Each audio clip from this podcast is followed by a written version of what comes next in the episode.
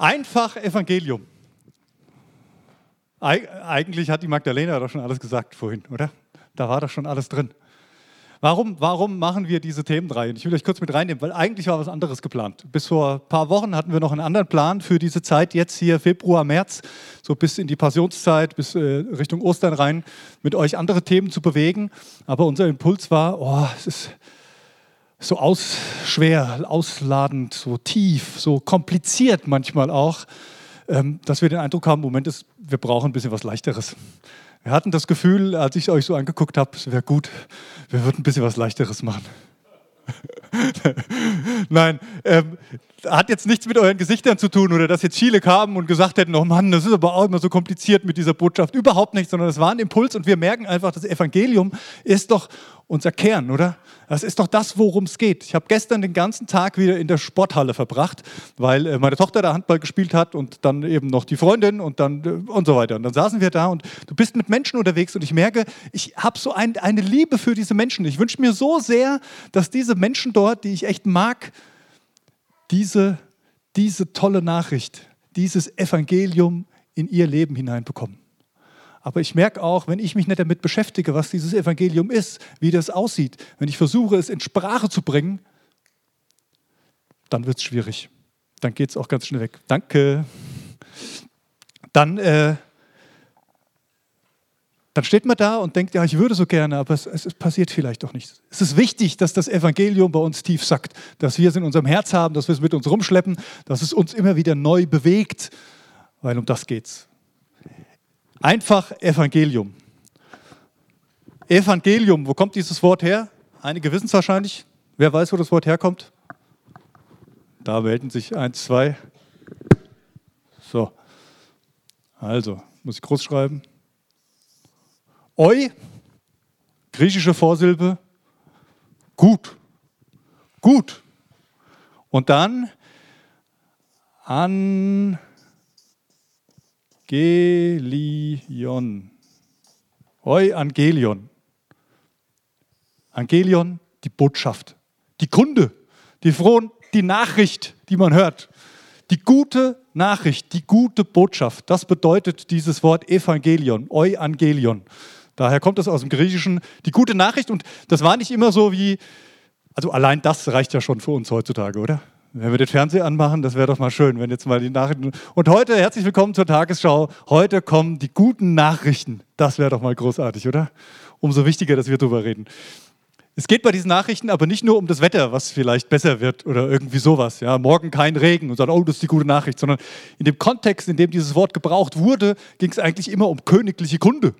Es ging um das Königreich. Und wenn der König eine Nachricht verkündet, wenn es um das Königreich ging, dann war das dieses Euangelion, diese frohe Kunde des Königs, die königliche Kunde. Um die geht's. Und wir haben, das hat man sich nicht irgendwann später ausgedacht. Ähm, ja, das könnte man ja mal gute Botschaft nennen, das, was mit Jesus und dem christlichen Glauben zu tun hat. Und eigentlich war Jesus das selber. Und ich habe euch einen Bibelvers mitgebracht aus Markus 1, Verse 14 und 15. Das ist kurz nach seiner Taufe. Da heißt es, nachdem Johannes gefangen genommen war, ging Jesus nach Galiläa und verkündigte dort das Evangelium Gottes. Er sagte, die Zeit ist gekommen, das Reich Gottes ist nahe. Kehrt um und glaubt diese gute Botschaft. Jesus selbst verwendet diesen Begriff sozusagen, dieses Evangelium, diese frohe, diese gute Botschaft. Und was ist, dieses gut, was ist diese gute Botschaft? Es steht im Text drin, Jesus selbst hat gesagt, das Reich Gottes ist nahe herbeigekommen. Das Reich Gottes ist da. Es ging um dieses Königreich. Das Königreich Gottes ist nahe herbeigekommen. Eigentlich war es schon fast da. Nur noch nicht in der Erfüllung da. Weil der, der dieses Evangelium ist, seinen Auftrag noch nicht so ganz erledigt hatte. Denn bei der Taufe kurz vorher, könnt ihr mal nachlesen, Markus 1, als Jesus von Johannes dem Täufer getauft wird, öffnet sich der Himmel. Es kommt eine Stimme von oben, die sagt, das ist mein geliebter Sohn, an dem ich wohlgefallen habe. Und ich erspare euch heute, weil wir es ja nicht zu schwer machen wollten, was in diesem einen Satz alles drinsteckt, welche Anspielungen auf das Alte Testament. Aber es sind jede Menge Anspielungen auf das Alte Testament, die da drinstecken Genesis 22, Vers 2, der Nachfahre Abrahams steckt da drin. Psalm 2, der königlich kommende, der kommende König steckt da drin, an dem er wohlgefallen hat. Jesaja 42, Vers 1, der leidende Gottesknecht, der Knecht des Herrn, der Diener des Herrn, der den Unterschied macht. Denn, und das ist meine Schlagzeile für heute, das Evangelium ist eine Person. Das Evangelium ist eine Person, Jesus Christus. In ihm ist das Reich Gottes nahe herbeigekommen. Er war da, er war auf dieser Erde, er ist über die Erde gelaufen und deswegen war das Reich Gottes, das Königreich da. Und jetzt nahe oder wie nahe oder was auch immer, man könnte sagen, ja, die Vollendung kam dann am Kreuz von Golgatha und der Auferstehung an Ostern, das, was Magdalena eben schon angesprochen hat. Das Reich Gottes, das Königreich Gottes, das Evangelium ist eine Person. Das ist eigentlich nicht verwunderlich, weil wenn man in das Alte Testament hineinguckt, stellt man fest, dass da ganz viele Namen gibt für den, der da verheißen ist, für den, der da kommen soll, der für dieses Königreich ein entscheidender Faktor ist. Ich schreibe euch mal so ein paar auf. Mal auf meinen Spickzettel gucken. Also, wir haben den, den Immanuel. Manuel, so. Den Immanuel, den Gott mit uns bedeutet Gott mit uns. Gott kommt in diese Welt, er kommt ganz nah, er ist mit uns. Wir haben den natürlich den Messias. Ja, Messias hebräisch, griechisch Christus, den Christus, den Gesalbten. Christus ist der Gesalbte, der Messias ist der Gesalbte, der, der kommende König, der den, die Salbung eben hat, auf dem Gottes Segen liegt. Der Messias. Was haben wir noch für? Wir haben den Roe Yisrael, der Hirte Israels, der Hirte Israels, der, der sein Volk versorgt, der, der es befreit. Da ist immer eine ganz große Blick. Mose war auch so ein Hirte Israels. Der wird als dieser, dieser äh, Vorbote sozusagen gesehen. Und, und Jesus wird auch manchmal als der etwas vergrößerte Mose beschrieben, der im Auftrag Gottes sozusagen König, Priester und Prophet ist für dieses Volk und es in die Freiheit führt, der es weidet, der Hirte Israels. Wir haben den, was haben wir noch?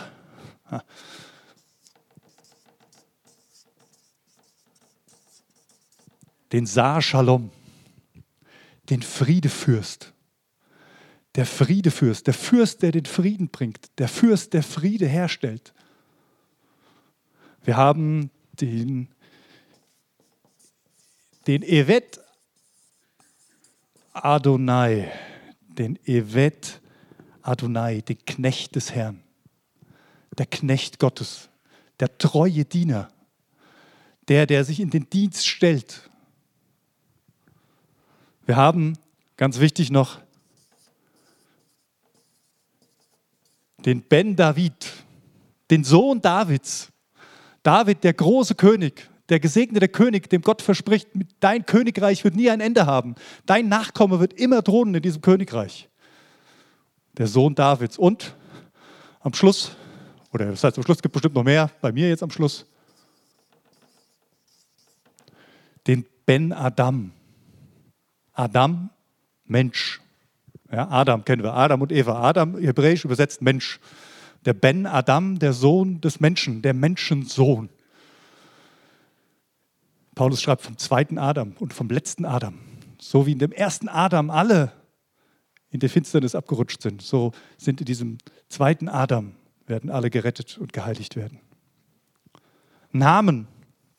Namen von Jesus Christus. Das Spannende ist, vielleicht ist es schon mal aufgefallen, es gibt in der Bibel vier Evangelien. Matthäus, Markus, Lukas, Johannes. Vielleicht habt ihr euch schon mal gefragt, ja, warum eigentlich? Warum? Er hätte es doch einfach so machen können, dass die sich mal absprechen miteinander dann hätten die doch vielleicht ein Skript rausbringen können. Jetzt müssen wir vier lesen. So ein Ärger aber auch. Nein, jeder dieser Evangelien hat einen anderen Fokus. Jeder dieser Schreiber hat einen anderen Fokus und bringt ein, ein erweitertes Bild von dem hervor, was über diesen Retter, über diesen Christus, den Messias gesagt wird, der, der da kommen wird. Matthäus zum Beispiel, er beschreibt Jesus so ein bisschen als den vergrößerten Mose. Mose fünf Bücher Mose, kennt ihr vielleicht noch? Ne? Also das, der Pentateuch aufgebaut in fünf Passagen. Matthäus baut sein Werk, sein Evangelium auch in diese fünf großen Blöcke sozusagen ein. Er orientiert sich an dieser Geschichte und bringt das ganz stark an dieser Stelle mit rein, dass gerade die, die jüdischen Leserinnen und Leser das verstehen, das Bild kriegen, um, um wen es hier eigentlich geht. Lukas, er, er orientiert sich vielleicht eher an Jesaja. Und Jesaja schreibt eben von diesem Knecht Gottes, dieser königliche Gottesknecht, dieser Leidende, der das Licht in die Finsternis bringt. Markus schreibt ganz stark von dem Neuanfang der Menschheit.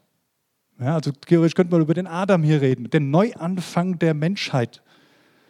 Wie eine neue Schöpfung in, der, in die Gegenwart, in die Wirklichkeit hineinkommt. Und Johannes, Johannes er schreibt, beschreibt Jesus als Ich bin der Jahwe, ich bin der Sohn Gottes, der das für euch getan hat, was ihr alleine nicht tun könnt. Namen, Namen, Namen. Warum eigentlich? Warum? Diese Beschreibung, warum diese Namen? Fällt euch bei diesen Namen da vorne was auf, außer dass sie da jetzt in Hebräisch stehen und ihr wahrscheinlich schon gar nicht mehr wisst, was es bedeutet. Ähm, bei all diesen Namen geht es um Beziehung. Es geht um Person. Gott, der den Menschen ganz nah kommt. Der Gesalbte, von jemand beauftragt, von jemand gesandt, autorisiert. Der Hirte, der sich um seine Schafe kümmert. Der Fürst, der Frieden schafft im Miteinander. Der Knecht, der dient. Der Sohn Davids, dieser große König, und dann eben der Sohn Abrahams, der Menschensohn. Es geht um Beziehung und es geht eigentlich immer beim Evangelium auch um Beziehung. Das ist der Unterschied zu den Religionen, zu den anderen Religionen. Ist euch das schon mal aufgefallen? Es ist eben nicht irgendeine Leistung, die wir tun müssen, die uns die frohe Botschaft bringt oder die uns ans Ziel bringt. Es ist auch kein Zaubertrank, den wir irgendwo schlucken und besorgen müssen und dann haben wir das, was wir haben wollen. Ich kann mir auch gut vorstellen, warum das so ist. Warum Gott nicht diese Variante gewählt hat, zu sagen, naja, da verstecke ich, mache ich irgendwo so einen Jungbrunnen und wenn die da alle reinspringen, dann haben sie ewiges Leben. Es gab ja den Baum des Lebens im Garten Eden.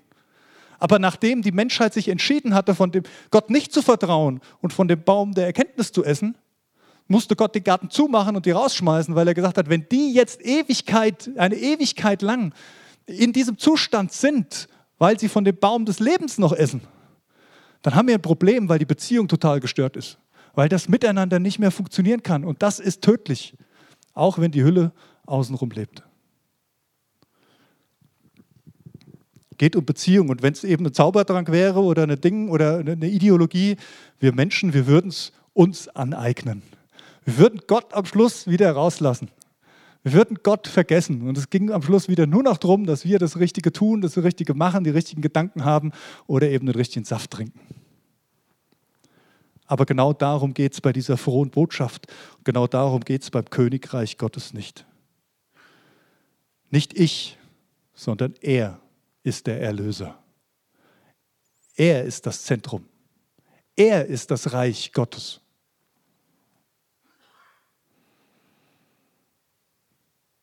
gibt eine schöne Geschichte in der Bibel. Die möchte ich euch noch ein bisschen erzählen.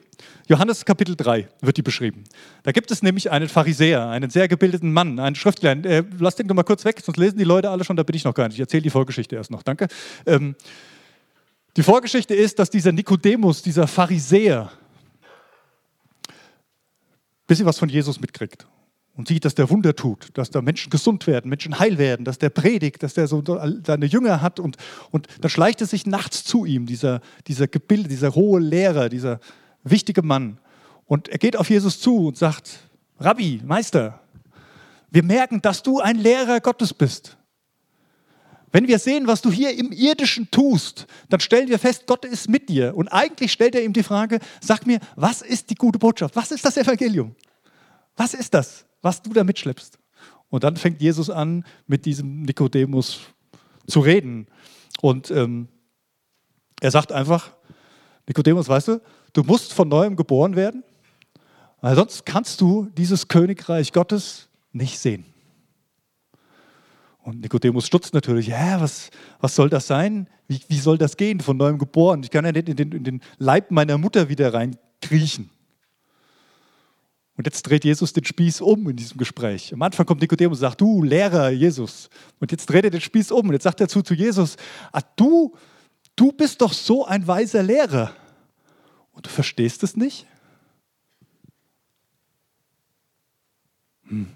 Da kommt, kriegt das Gespräch vielleicht so eine, so eine spannende, so eine Spannung irgendwie. Also ich wäre gern dabei gewesen, als sie sich unterhalten hatten, aber wir kamen nur diesen kleinen Bericht. Und dann sagt Jesus, weißt du, wenn du schon auf mich zukommst und mich fragst, was das ist, was im, was im Irdischen passiert, also wenn du schon keine Antwort auf die Frage hast, was hier passiert, was du im Irdischen einfach nur wahrnimmst, glaub mir, wenn ich dann mit dir über diese geistlichen, über diese himmlischen Dinge rede, und um die geht es hier gerade, dann wirst du es auch nicht verstehen.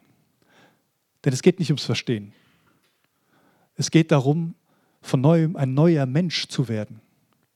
Und dann, wenn du dieser neue Mensch bist, dann wirst du erkennen, dann wirst du verstehen, dann wirst du spüren, fühlen, wie auch immer wahrnehmen, was es mit diesem Königreich Gottes auf sich hat.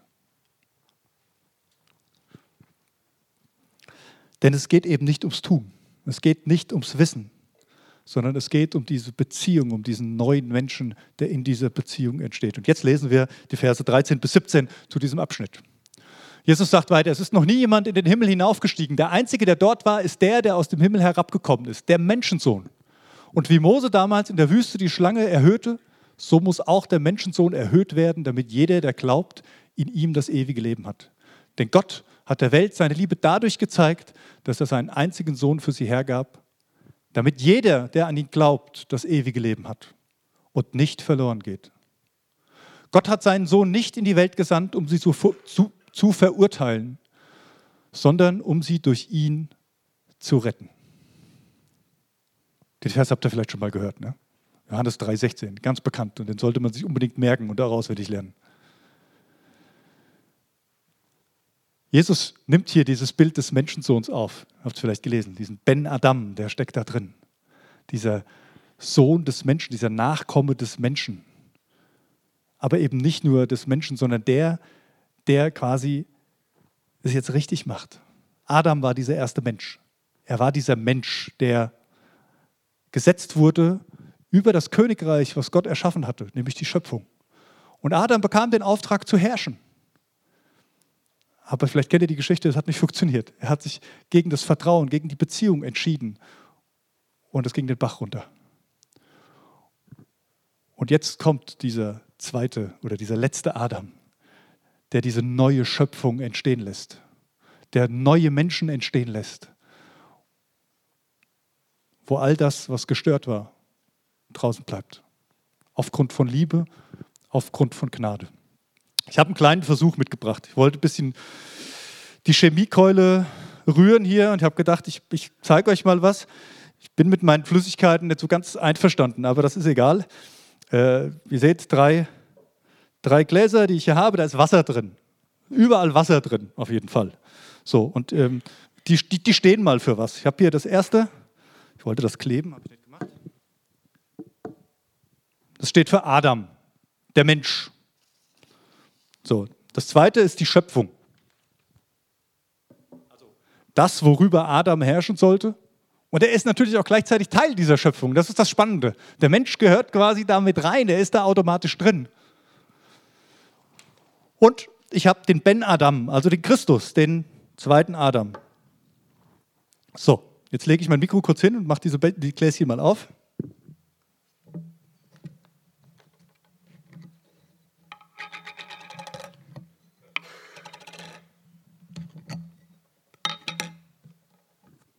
Also, am Anfang sah das alles noch ganz gut aus. War die Brühe noch relativ klar.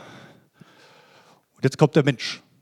Jetzt kommt der Mensch und wird in diese Schöpfung hineingesetzt. Und Gott hat gesagt, du darfst herrschen. Und was passierte, als der Mensch in diese Schöpfung kam? Mit seinem eigenen Willen? Mit dem, was er tat? Ein paar wenige Tröpfchen reichten aus, um einen dunklen Film zu erzeugen und noch ein paar Tröpfchen mehr reichten aus, um das ganze Ding schwarz zu machen. Paulus schreibt, so wie die Sünde Adams in die Welt kam. Und genau das ist passiert. So sieht unsere Schöpfung aus. Vielleicht habt ihr das schon gemerkt.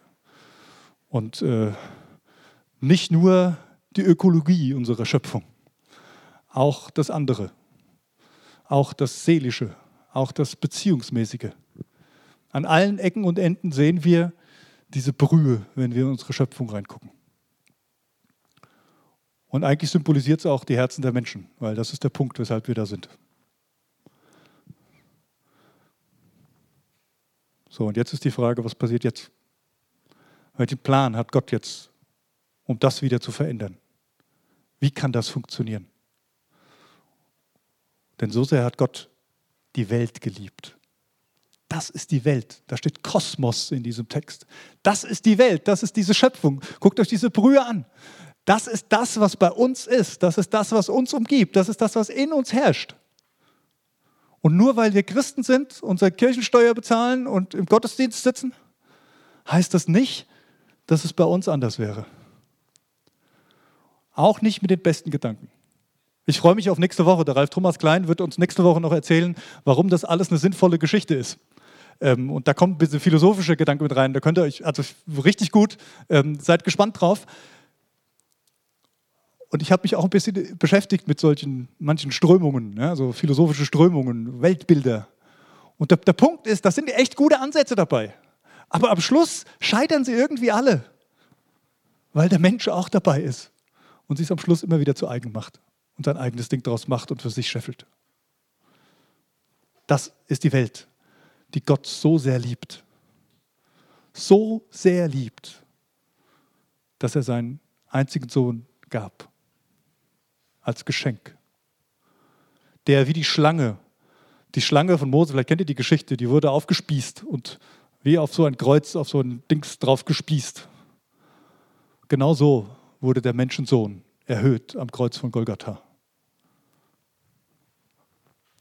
Warum? Warum musste er sterben? Warum musste er dieses tragen? Damit er Teil davon werden kann. Und das Schöne ist, Jesus kleckert nicht so ein bisschen da rein, sondern Jesus gibt sich ganz. Jetzt hoffe ich, dass es funktioniert.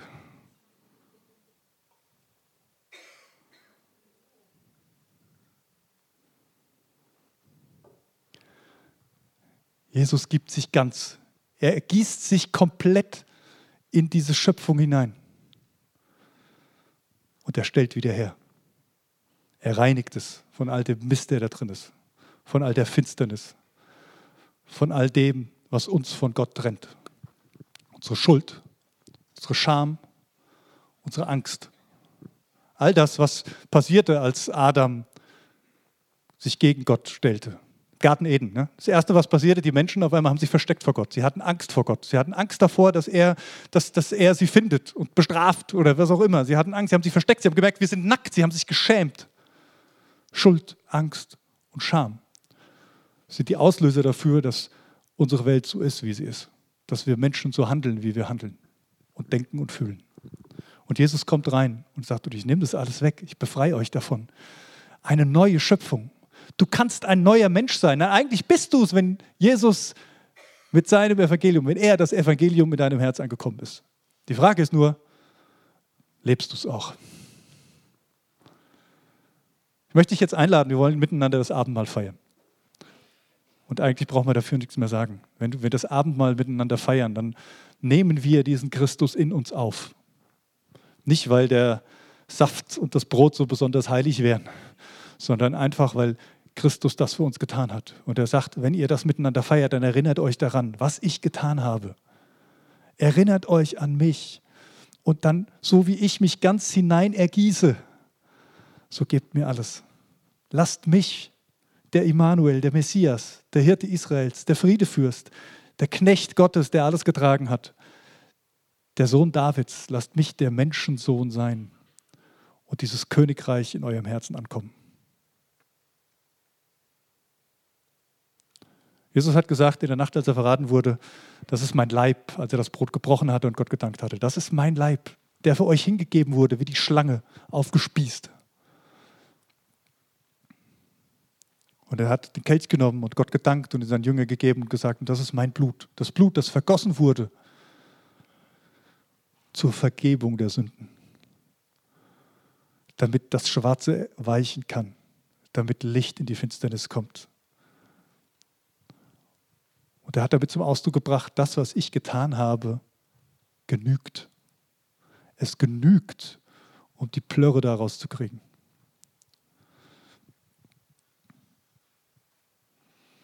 Das ist das Blut dieses neuen Bundes, den ich mit euch schließen will. Nehmt das an und ihr lebt in der neuen Schöpfung. Ich lade euch ein, wenn ihr das wollt, wenn ihr das könnt, wenn ihr das mit freiem Herzen tun könnt, zu sagen, ich möchte Jesus Christus, das Evangelium als meinen Herrn, als meinen König annehmen, dann kommt und lasst uns das Abendmahl feiern. Und zwar richtig feiern. Wir werden Musik dabei machen. Ihr könnt euch gerne anstellen. Hier vorne sind die Mitarbeitenden, die, die, ähm, die teilen euch das aus. Ähm, ihr habt auch die Gelegenheit, am Rand noch äh, weiterzugehen auf beiden Seiten. War mal so der Plan, ihr werdet es sehen, werden auch Leute vom Gebet- und Segnungsteam stehen, zu denen könnt ihr auch euch persönlich euren Segen abholen lassen, euch persönlich segnen lassen. Aber lasst uns vorher noch einen Moment stille sein. Und vielleicht hast du vor Augen dieses Bild von diesem Glas und fragst dich, wie es in deinem Gefäß aussieht. Und dann lade ich dich ein, den Immanuel einzuladen, der ganz nahe kommt, um dich zu reinigen. Jesus, du bist das Evangelium, du bist die gute Botschaft und du bist nicht nur das, sondern du bist der Auferstandene, du bist der Sohn Gottes, der auf dem Thron sitzt, der alles regiert, der alles in seiner Hand hält und der diese Welt immer noch genauso liebt wie am ersten Tag. Und ich danke dir von Herzen, Herr, dass du dich gegeben hast, dich ganz hingegeben hast, um uns zu befreien, um uns zu heilen, um uns in die Beziehung hineinzunehmen wieder, um uns die Schuld zu nehmen, die Scham und die Angst, uns hineinzustellen in deine Familie und in dein Königreich. Und ich danke dir für jeden, der mit vollem Herzen da dahinter steht.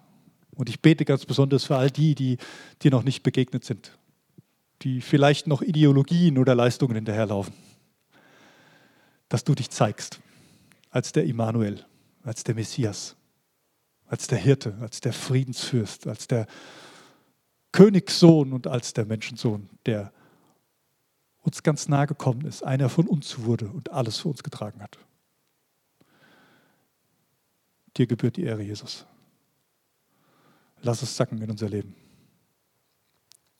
Und jetzt kommt, schmeckt und seht, wie freundlich der Herr ist.